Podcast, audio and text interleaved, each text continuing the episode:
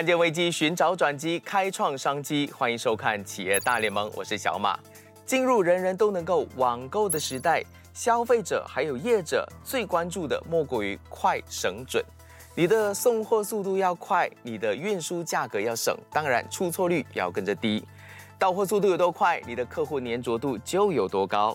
服务素质是消费者对于业者的基本需求。到底马来西亚的快递物流是否有真正达到消费者的服务要求呢？今天有三位嘉宾跟小马一起来聊聊物流这件事。大马快递物流是否满足市场需求？我觉得还没有啊，尤其在疫情之后，很多新电商崛起，需求越来越大，而消费者对服务品质的要求越来越高。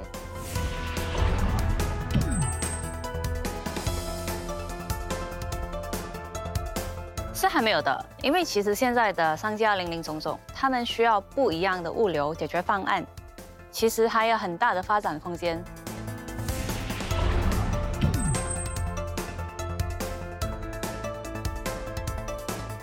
随着顾客对电商和物流公司的要求越来越高，商家和物流公司需要不断的改变，以提高服务的品质。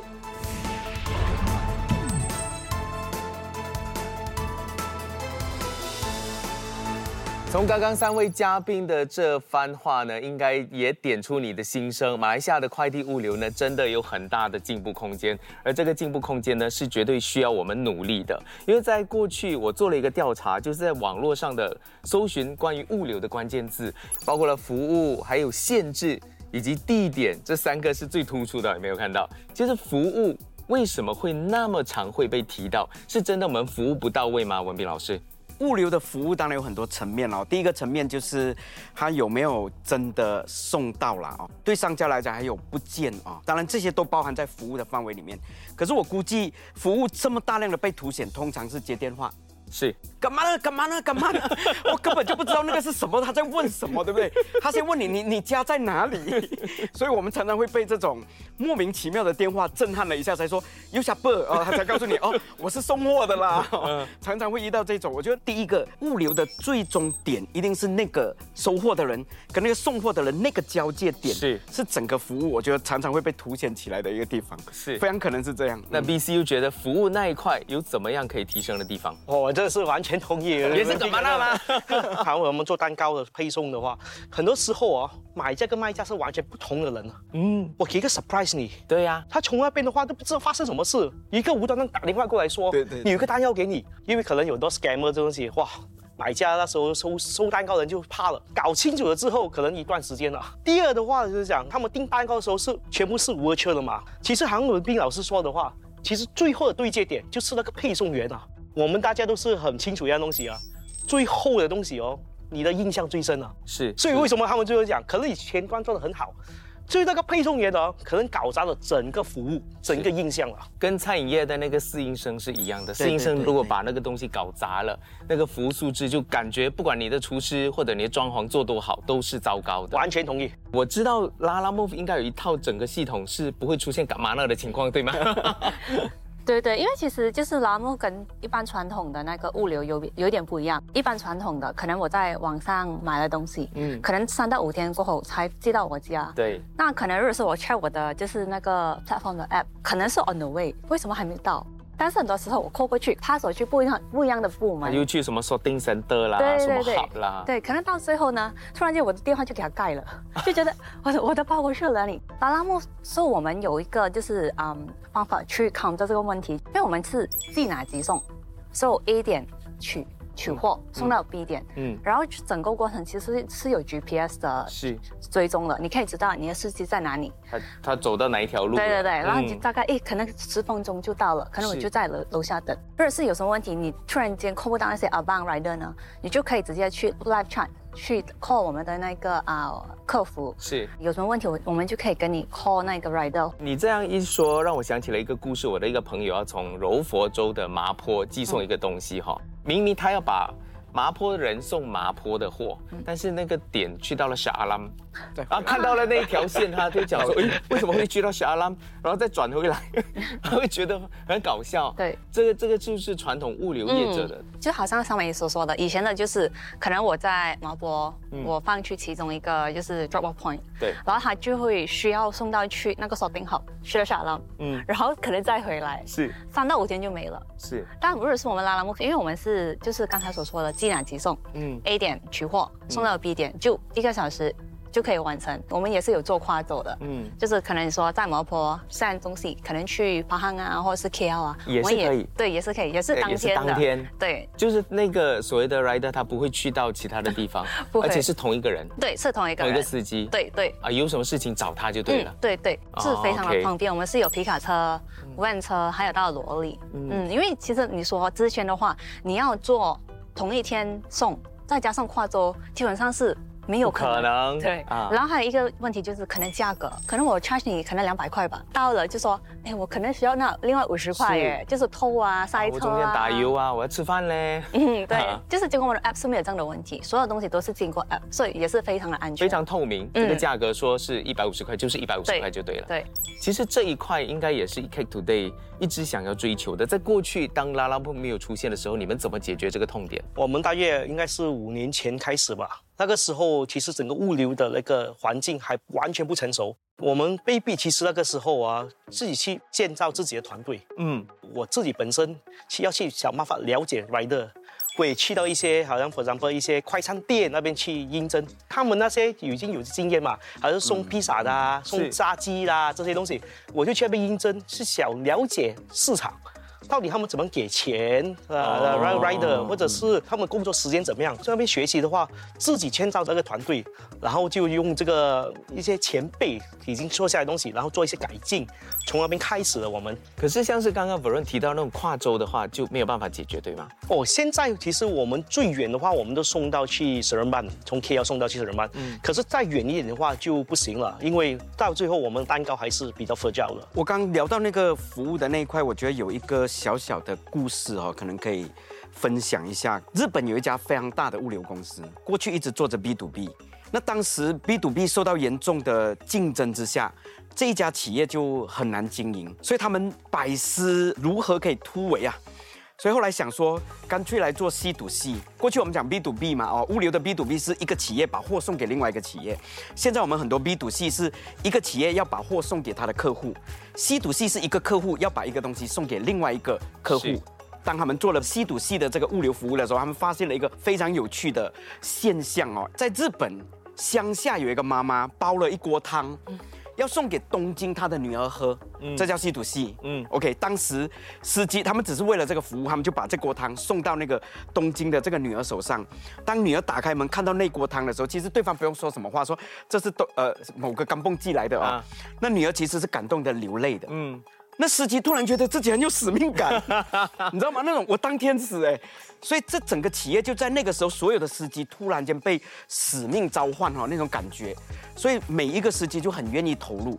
就在日本，他们把整个 C to C 经营起来。可是这个现象，我觉得，特别是 e K Today 哦，我觉得 BC 可能可以，因为他们送蛋糕的时候，对方拿到是一种欢欢乐欢愉的氛围，把快乐送出去。那个司机应该就是送欢乐的人。嗯嗯，可能拉拉木在那一段我刚刚听，我觉得那个过程他们应该也常常会感受到。对对，哦，那那个东西是变成一种使命感，就不会完全只是为了一个单一的一个一个一个送货而已。但是我们刚刚提到了服务这两个字是最常被提及的，那是不是代表说，其实我们马来西亚的消费者对物流的需求是越来越苛刻了呢？我觉得不是苛刻哦，马来西亚的，我一直跟大部分的商家说，马来西亚的消费者是很 lenient 的，宽容度很高的。嗯，完全同意。他首先第一个想到，你一定把货送到我就 OK 了。我觉得很重要是商家首先，如果你能够自己主动追踪，at least 你说今天货要送到给客户，你跟客户打个电话，make sure 他收到。如果他当天没有收到，你知道会 delay 对不对？客户其实会原谅你，因为他觉得你有帮他服务。嗯，其实他们只要想知道他的货送到哪里而已。当然有一些是迫切性啊，比如说蛋糕生日今天不寄来，我就 我就今天没有蛋糕了啊。那这个比较难一点。可是如果你有打电话问，你可以及时补一个啊，嗯对不对？还是能够帮他帮他满足他当下的需求。是，马来西亚的客户当大量的产生哈，或者需求越来越大的时候，我我这几年看到了，它是逐年的要求在提升的。是，啊，尤其是业者越来越多哦，嗯竞争之下，服务越来越好，消费者就会慢慢的又会有要求。BC 有觉得马来西亚人是很宽容的，对，完全同意。为什么？啊、就是说送到他们已经很开心了。其实我觉得在在这市场上面，其实有一些 mis expectation mismatch，在普通大多数的消费者里面啊，他们觉得 delivery 哦应该是应该是免费的。嗯嗯嗯嗯，啊、也是谢谢一些平台啊做了很好的广告，教育了公对。全部都要免邮，免免邮免油，嗯可是当然羊毛出在羊身上，是商家上面就很很 challenging 了，价钱跟服务是一个对比来的。嗯嗯嗯，平靚正谁不想要？可是现实是可以做到这样东西吗？我觉得 market 上面就可能会慢慢的去化出来，就是可能是 basic service、premium services，就是讲 premium service 可能你的消费比較高。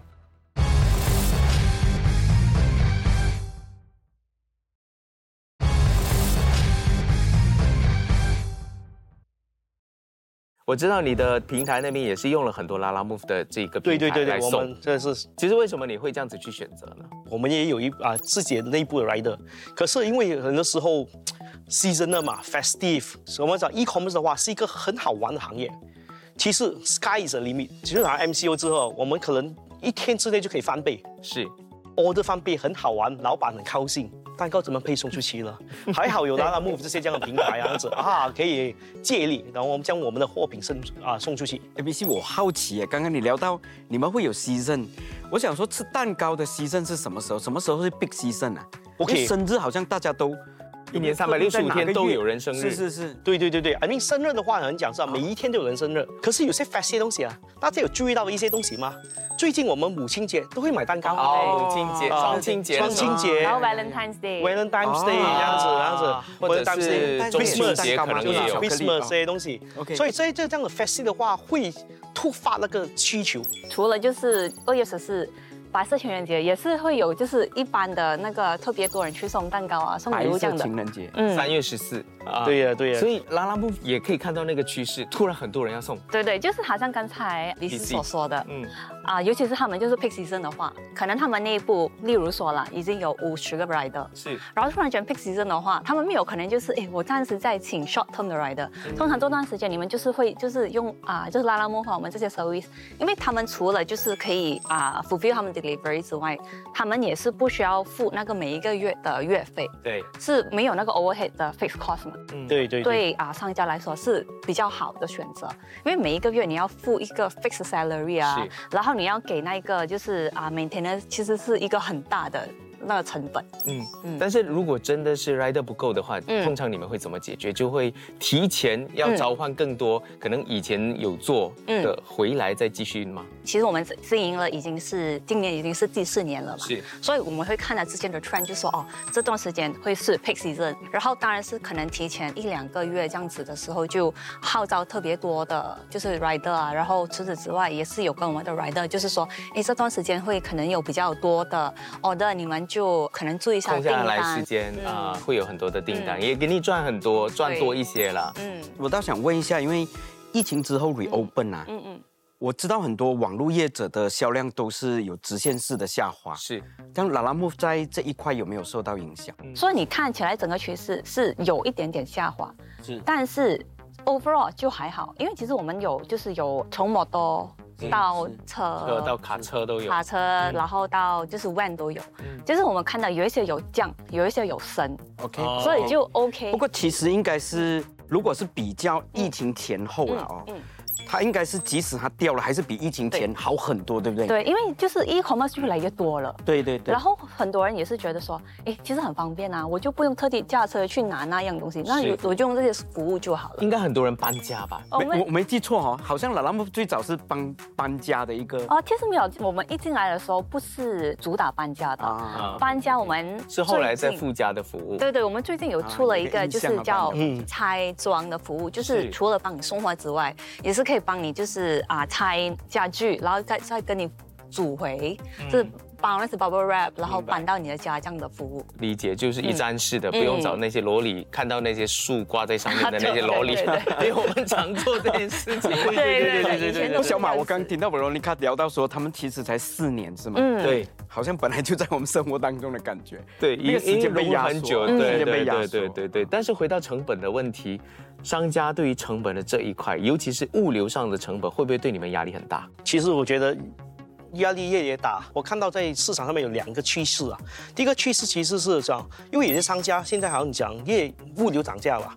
已经很难请，其实 dispatch，好像我一些朋友的公司，请个 dispatch 两千块都请不到，哈，所以只好依赖好像拉拉木这样的平台了，就讲讲，哎呀，费事啊，但又请不到，请了又可能又没上班的话，就将这一块全部交去拉拉木去搞定就好了。好像可是对我们这边很依赖物流这方面的话，成本的起价对于我们的商业里面其实建立了很大的一些压力。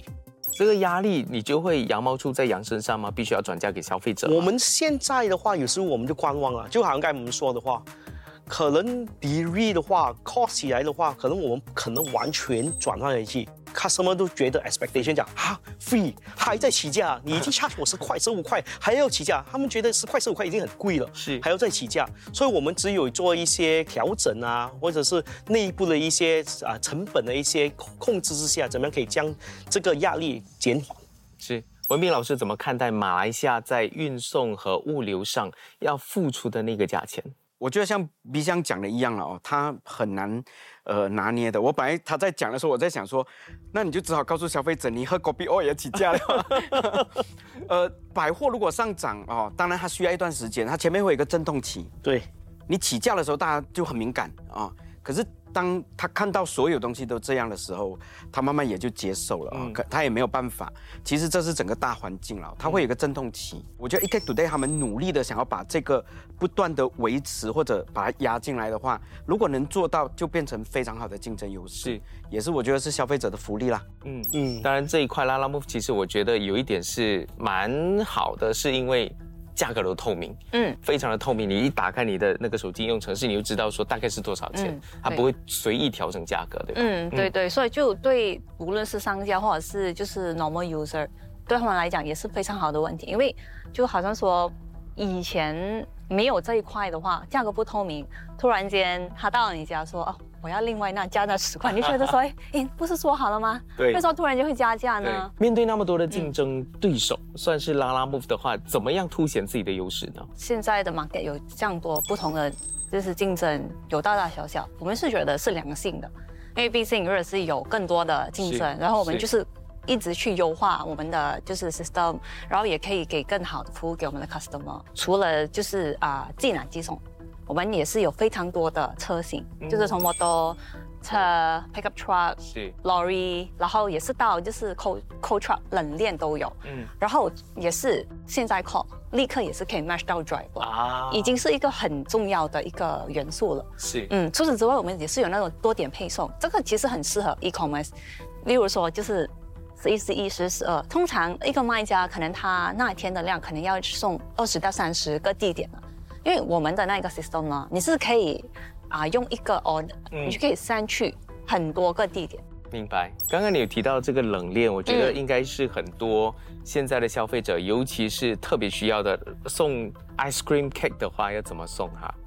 哦，这个这个是一个是有经典故事吗？有没有发现，可能就是在炎热天之下，不知道怎么送到那个去？刚才我乱说了是吧？其实为了压缩那个成本的话，我们就可能有一些这样的方法，就是我们叫 one big multiple drop，嗯嗯，就是说从一个地点拿起来，然后我就去送去 B、C、D，就可能我从 PJ 拿了，嗯我送去苏棒，再送去沙浪，再去把身。是 compared to 我一件物品从 PJ 去到把身的那个价钱价格就拉下来价格就拉下来，就回去蛋糕的话，蛋糕就做不到这一点了。嗯，所以通常我们送那个 ice cream cake 的话，我们的规定就是三十分钟内一定要送到一定要送 customer，到送到 customer 之后要跟 customer 说，快快放进冰箱 啊，没有就整个融掉了。所以就冷链的话，我觉得还是在一般的情况下，其实还有一些挑战。是，我觉得冷链的这个东西，接下来看这支影片应该会更加熟悉，因为消费者透过电商，现在也有很多的这些冷冻的食品要送。我们来看接下来这支影片，到底有什么业者上的痛点呢？是还有待解决的。生鲜食品直播大流行，冷链服务小春天。上网购买生鲜食材已经成为不少人的生活习惯。主攻生鲜猪肉的本地电商品牌极品肉吧，在二零二零年成立，敢搭上面子书直播卖货的入场时机，推出多种即食产品，甚至还有送货到府这样的一条龙服务，都是品牌团队自己一手包办。在刚创立的时候呢，我们的这个所有的冷冻包裹呢，都是由我们团队，包括我本身自己，我们去呃。去送货的，就是我们呃先排了这个客人的订单，然后根据这个地址，然后在雪龙区就跑偷偷自己开着车，然后就去送。我们有试过，就是可能送到很晚的时候，然后那个产品可能就有融化的问题，所以我们对对对，然后我们回去呢，我们就自己做实验，我们就把那个货物放在一个没有冷冻的情况下，然后我们就去计算说大概它可以耐了多久的时间。那后来我们就大概就抓出一个大概一个时时效之后呢，我们就把这一个送货的时间锁定在呃四个小时到五个小时里面，然后就说我一天的那个物流就不会排到很多。要如何把新鲜食品运送到客人手中呢？为了让产品在运输过程中保持质量，极品肉吧在包装上下功夫，并且与不同物流公司合作，过程中务求万无一失，才能把生鲜猪肉送到消费者手上。我们试了很多方法，后来我们其实最最一般我们会做的方法就是会放在这个呃保利龙，就是泡沫箱，然后泡沫箱里面，然后再加上呃这一个冰块，就是我们会啊铺一层冰块在里面，然后再把它密封起来，所以基本上它就可以耐得比较久一点，就是产品也可以保持啊，即使在没有冷车的那个情况下，它都可以保存着不比较长的时间。网络流量拓展之下，极品肉吧网上订单不断增加。除了雪龙地区，客户群甚至还拓展至全马各地。在运输过程自然也增添了更多挑战。商家这时开始寻求与冷链物流公司合作，送货给来自不同地方的客户。不过，找到适合的物流公司运送却不是件简单的事情。除了在雪龙地区，我知道极品肉吧的生意呢，也拓展到了北马跟南马。那在运送的问题上面，有遇到什么挑战呢？嗯，一开始的时候，其实我们遇到最大问题是，呃，有很多在马来西亚就是现有的冷冻链呢，他们是比较啊偏向于啊就是清真食品。的这个运输，那加上因为我们是有碰到这个猪肉，就是属于非清真的，所以在呃找这个 supplier 上面就有一点点的困难。然后到后面的时候，就是呃我们跟第三方的物流公司讨论了之后，他们就帮我们就是另外去处理，说因为我们是有非清真的产品，然后他们也可以帮我们找到适合的时机来帮我们做运送。在北马和南马上面的话，主要就是因为呃物流公司他们会收的费用会比较偏高。因为那也是可想而知是非常正常的，所以在于这一这一个点上面呢，就是我们要跟我们的这个客户先啊沟通好，那如果觉得适合的话，那你才下单。国内生鲜电商在网络上急速窜升，接连带动冷冻外送市场。然而，冷链物流公司已经准备好了吗？挑战与机遇共存。极品肉吧认为，物流公司具备一些条件，才能赶上如今市场上的需求，最后才能真正让马来西亚冷链的最后一里路服务走得更远、更成熟。作为用家，你对大马冷链物流有什么样的要求？在马来西亚的话，整体的这个其中一个状况，就是因为我们的人口密集度其实没有那么的高，可能只有在呃吉隆坡这一带，它的这个密集度会比较高。我们是用户嘛，所以我觉得要提升的话，可能就是要把这个点到点的这个库存的地方要开拓的更多。所以当你的这个据点更多的时候，这个送货的流程可能会来得更快。就好像呃一些就是一般的快递公司，他们现在就是开了很多的据点，不管在二三线城市啊，都会有看到他们的这一个小小的这一个据点。然后这样子的话，他们的这个派送就会来得更加有效率。所以我觉得在这方面，呃，如果据点有更多的话，应该可以把这个冷链做得更好。冷链物流 （Cold Chain logistic） 冷链物流是一种低温配送过程，是冷藏冷冻类食品在贮藏、运输、销售到消费前的各个环节中，处于低温环境下的一项系统工程。冷链物流一般可分成冷藏和冷冻两种，冷藏大约落在摄氏三到四度，冷冻则是摄氏负十八度以下。因此，除了一般食材，像是疫苗、药剂等医药产品，通常都需要借助冷链物流来保持产品不变质。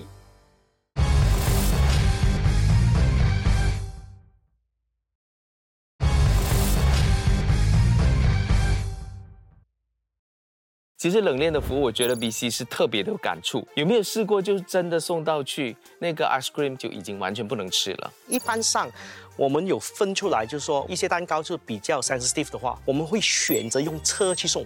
也是有 motorbike，有冷气，而且比较，而且我们也可以装一些 polyform box 去放蛋糕里面，然后我们放些空胶的话，放干冰这些东西这样。所以说。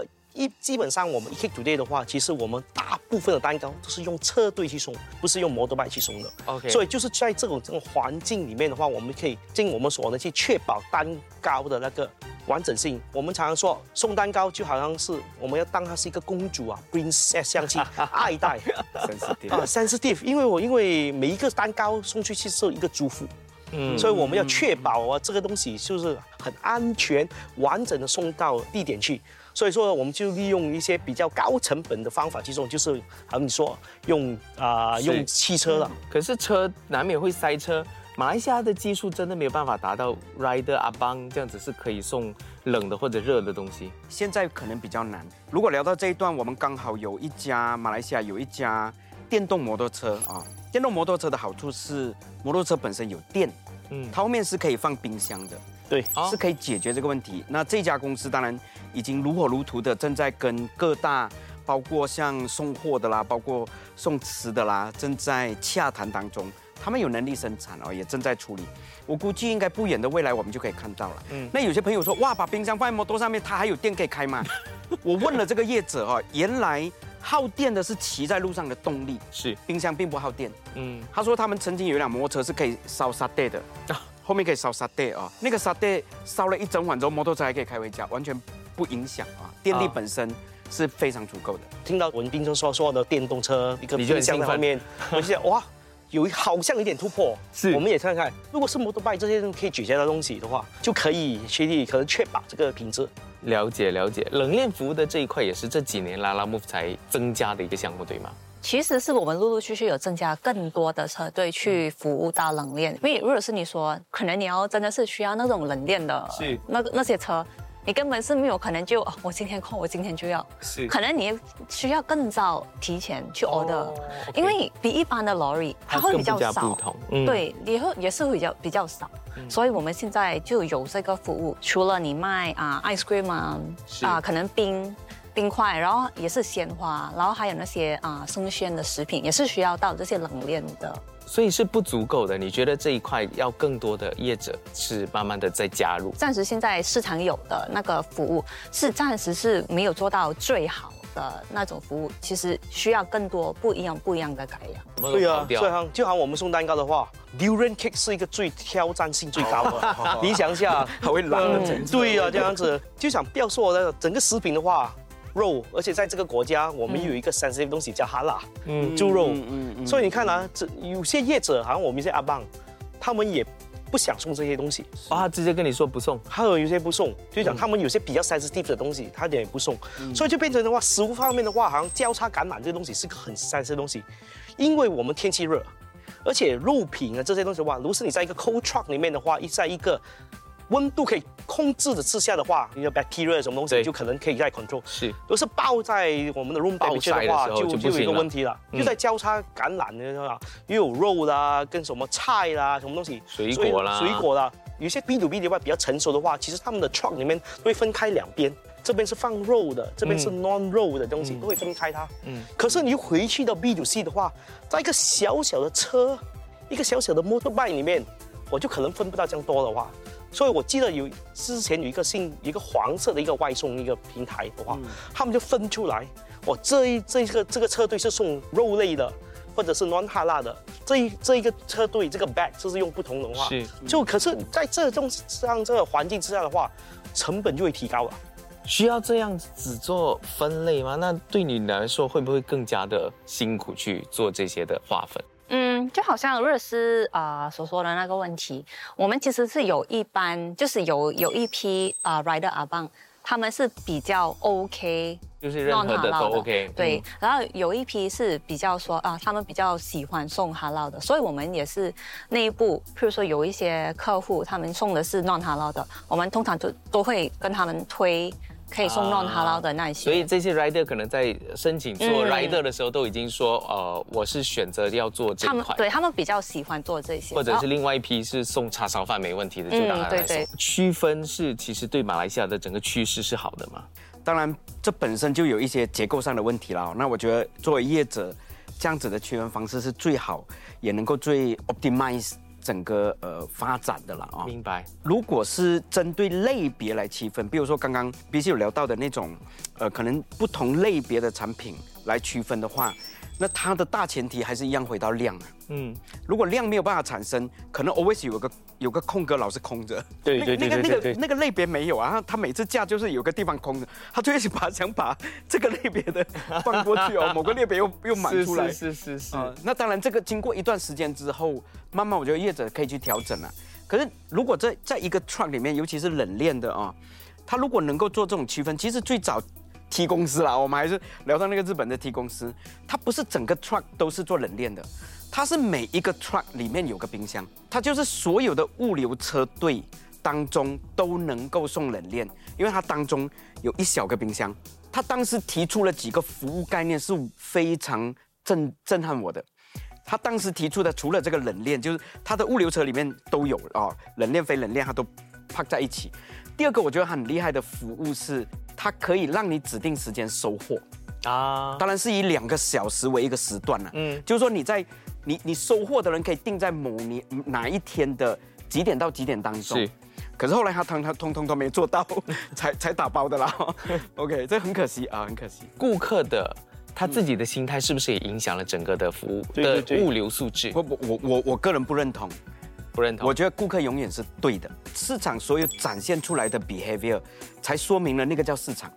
也就是说，我们不能从单一或者少数个别几个案子来看，当一个量或者一段时间之后，整体的市场的表现对某个东西的需求，就会说明了这个市场是怎么样的一个市场。嗯，商家是要去符合那个市场的。对对对，假设这个市场是很 demanding 的，就是说他对服务的要求是极高的。简单来讲，只要你不能满足这个服务的，就被淘汰出市场。嗯，可是如果像我们一开始，其实马来西亚还很好嘞，因为我们的客户其实蛮理念，我说他宽容度、包容度是很大的。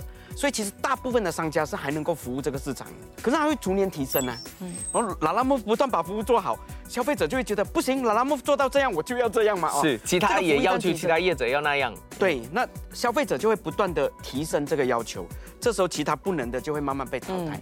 所以我觉得顾客展现出来的那个具体的，其实就是市场啊，我认为是这样，顾客永远是对的。对，就我经过这个 MCU 啊，哎，我们之前大家都有一个这样的这样的经验，那个包裹来到我家，没有人在家的话，他们选择不送，啊，他会叫你给一张留一张卡给你啊，你就去他的公司那边拿。是啊，是。可是 MC 之后哦，大家都对这这一块哦的接受度高了很多了，放在我家的门口，对。或者在啊 condo 的下面的话，对对我真的就是放信箱上面的。对对对对对，其实哦，我初初应该是五年前的话，我在中国看到这样东西的话，就他们就将包裹放在公寓或者办公室下面，我看到很神奇啊。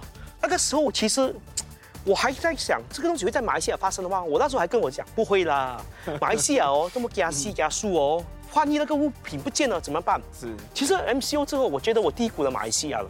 哎，MCO 之后，大家对这些东西都可以接受了，就算连蛋糕的话、都可以接受啊。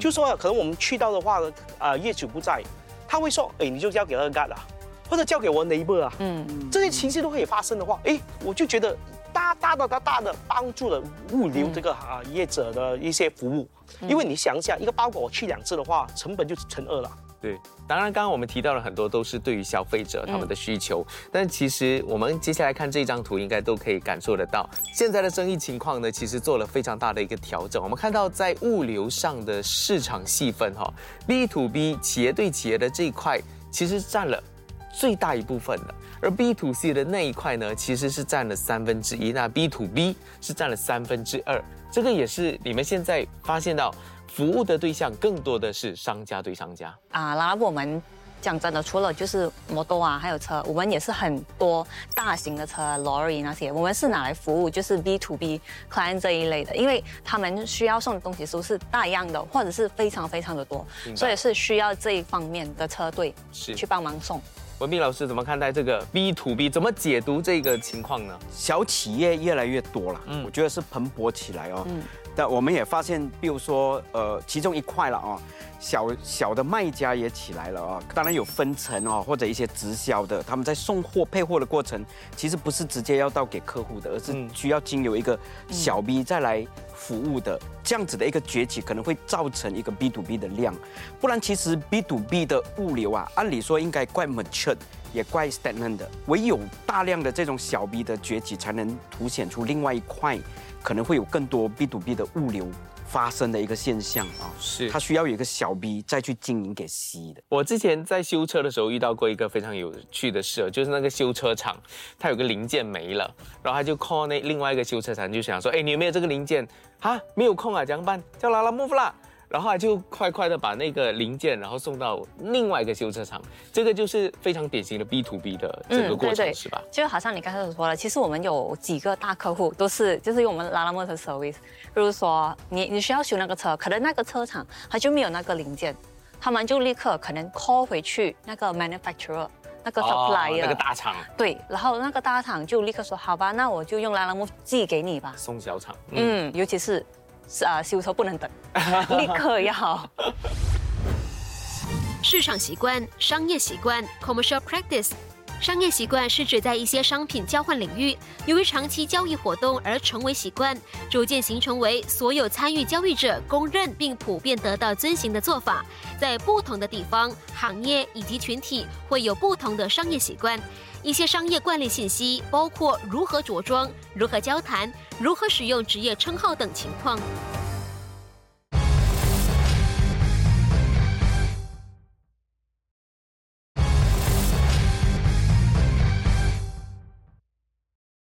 其实我们看到整个。物流产业里面呢，做了非常大的一个调整。当然，B to C 的这一块呢，正慢慢的也扩散当中。但是还有很多的痛点是没有解决的，可能就延伸出了无接触化配送的这个商机。所以，快递的储物柜就越来越常见。但是要如何让它更加的普及化呢？我们来看这支影片。快递储物柜会成为物流业未来。寄送延误、系统出错，一个包裹要送上几次，在我国是很常见的状况。快递服务配送效率低，与客户期望值不匹配等等的问题，在有了快递储物柜的出现，则成为了有效的解决方案。数据显示，使用快递储物柜可以让快递员多派送百分之三十以上的邮件，而且它也可以满足用户退货给电商时逆向物流的要求。全球早已经有多个国家开始应用智能式的快递柜，而大马则在二零一五年也已经有商家引入了相关的服务。在效率、速度至上的时代，物流业未来的三大趋势将会是快物流、分散式、无人化为主。快物流是把以天为单位的运送时间压缩到以小时为准；分散式则是把集中在大仓库再配送的策略打散，改成多个取货点，达到碎片化外送机制。无人化则是要解决配送人力不足的老问题。满足到上述三个特点的快递储物柜，未来会不会成为像物流业的自动提款机那么普遍呢？我觉得快递物流的玩法真的很多，像是这个快递储物柜就是其中一个。我家其实有一个，但我一开始它出现的时候，我不知道怎么用。其实这个现象，这个产生是怎么样去有这样子的需求，才会这个东西才会出现吗？好几年前咯，在。疫情之前就已经发生了。嗯，马来西亚好几个业者同时进入这个市场，当然最大的是 POS 啦哦，POS 还有那个储物柜，它最早的需求是大部分上班时间哦，没有人在家，他要重新刚刚 B C 有聊到货要送两次才送到，那个成本太高了。嗯，对。所以我有没有可能我送到某个地方你来拿？刚小马聊到应该是你们住的 condo 楼下，对不对？对。其实曾经一度出现在 Seven Eleven。嗯，大家都觉得这很方便啊。如果 Seven Eleven 我把货放在那里哦，那第一个是拿货，第二个其实是退货。嗯，就这个货不对了，其实我要退，成本也很高，我不知道送去哪里，消费者不知道送去哪里。那个储物柜是可以把货放回去，那个商家再拿来把它领回去的。嗯，所以最早的出现是因为这个送货跟收货的人很难对接。对，当然现对接到了啊，现在像 B C 样讲的，放在门口就可以了。这个 这个可能又是另外一个现象哦。可是当时确实有这个需求而产生了这种嗯大量的这样子的储物柜哦，当然没有成功了哦，后来没有成功，是因为教育的问题吗？因为我发现我跟很多人聊这个东西，他们觉得这个东西好神奇哦，然后要他用吗？他说应该不会用，因为他觉得没有被教育到，而且我也不知道该怎么用。教育我觉得是后来的事情了，就是说，如果你你开始需要用到，你久而久之慢慢就会习惯了啊。呃，还是一样，我觉得回到谁要 commit 啊，这个这个需求到底在不在呢？我们现在再来看，也有一些业者想要重复回来了啊。是，举例啊，在一个 condo 下面啊，为什么会有？它有一些原因的。把包裹送到给 security 之后，万一啦啊，当然这当中一定偶尔会有一些不见。那 security 要不要负责？security 其实没有责任帮你代收包裹的。嗯嗯嗯。那怎么办呢？作为一个 condo，他们又有 management body，那他们就要讨论谁的责任啊？这个都很烦。我放了一个盒子，大家都把它丢到盒子里面，这事情就解决了。是 security 它的责任不在于收包裹，它在于维护你的 condo 的安全，所以他就不需要再多负上一个责任，除非你们把这个再付一笔钱给他。或者再去买一个保险，那这个储物柜在这个空间上面，某种程度还能解决这个问题。是，只要是大家都做这件事情，我觉得这个 behavior 起来了以后，它有可能。当然，我我判断不了它有没有机会成功。我只是说，它倒不是消费者要去学习的。如果消费者真的要去学习如何使用哦，这个复杂度高就就不成了啦啊。它其实没有很难。货送到那个柜子里面以后，商家会送你，或者物流业者会送你一个 QR code。你只要拿着 QR code scan，那个盒子就会打开，对，就拿。哦，这个技术是我在我自己在一家 Seven Eleven 的体验，已经是六七年前的事情了，是，没有技术难度啊。我甚至还去退货。我自己都经历过，我还把那个货包一包，拿到那个只是跟那个 QR code 丢进去盖了以后，我就我就离开了哦。它并没有太复杂的呃手续了啊，所以是有机会的，只是到底大家能不能接受，我觉得有有有待时间的考验。嗯，其实我觉得物流业者的这一块，他你要说他经营的很好吗？其实还有很多的东西是可以慢慢的去改善的。但我觉得到最后呢，可能再给一些啊中小企业，或者是接下来想要跟物流业者，或者是自己想要做物流业者的话。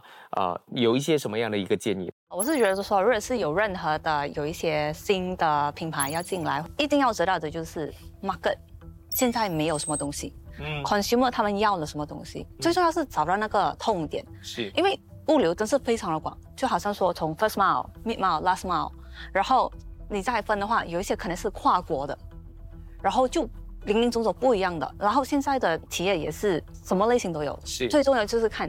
现在的 service 可以 service 到哪一个 market？嗯，就是没有的，就就去 service 他们。是去找，一直去寻找就对了。来，文明老师谈一下期待吧。哦，刚刚聊到对物流的期待啊，到现在马来西亚还没有发生的，就是像送披萨一样的啊。我们说送披萨，它有一个很简单的逻辑，就是我答应你几个小时内送到，没有送到我罚款啊。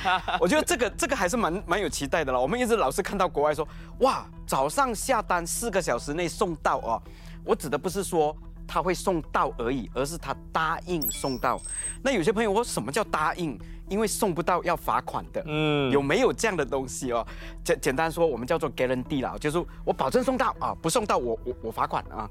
当然，为了完成这个所谓的保证，他就会把那个罚款要压低嘛。嗯，这样其实整个服务品质会起来。是，我我个人倒期待像 Amazon 有一个这样的服务，对不对啊？嗯，呃，他你付多一点钱，他保证在四十八小时内送到啊，没有他人家是要赔钱的啊。这类的服务我觉得是有期待的啊。嗯，对，不管任何一个物流业者，当然包括拉拉木，我看到拉拉木野心大啊，嗯，因为他们其实有好几块都想要去吃啊，那个物流的市场，我觉得这是好事啊，因为有量才能够真的经营起这个事情来了。OK，嗯，这是我的期待，有什么期待吗？OK，我就说，如果是有一些任何的新物者，我的第一个 feedback 就是讲，不要只是 focus 在价格战里面。嗯，对，其实就好像说价格跟品质又回去，所以东西我一直 emphasize 的东西，价值跟价格跟品质是一个对比来的，嗯。不要再 focus 在一个价格战里面。可能四五年前这个策略可以 works，可是因为在这个大环境里面，大家的 education 已经上来之后，我觉得服务的品质会决定这个企业或者这个物流公司走得几远。嗯，明白。我觉得快递物流呢，绝对是商家在做生意的时候呢，也痛苦又关键的一环。像刚 B C 就提到，非常的又爱又恨的那一块，有效的解决商家和消费者的物流痛点呢，就能在电商高度竞争的环境当中呢，把握商机获利，在市场中保持竞争力。谢谢今天我们所有的来宾，希望物流能够越做越好。企业大联盟，我们下个星期同一时间启动战略。比欧盟更大的自由贸易区终于诞生了，你准备好了吗？同样的产品出口到不同的国家，游戏规则都不同，但是 RCEP 把这种不同的游戏规则统一化。你用跨境只是说 B to C 的话，你不需要登记。做贸易的时候，他肯定要认证。这些呢，都是政府需要扮演更积极的角色。做跨境，我怎么做？中心化、云端化。我在另一个地方开一个分行上网，它就能接触所有的操作。